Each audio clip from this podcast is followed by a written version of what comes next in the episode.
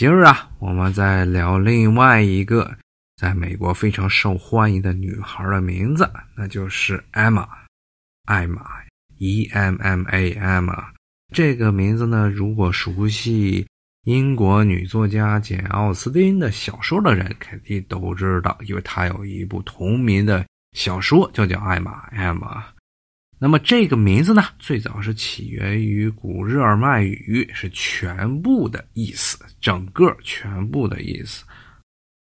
那么十九世纪中叶，也部分的原因是随着简奥斯汀的这部小说《艾玛》这个名字逐渐的流行起来。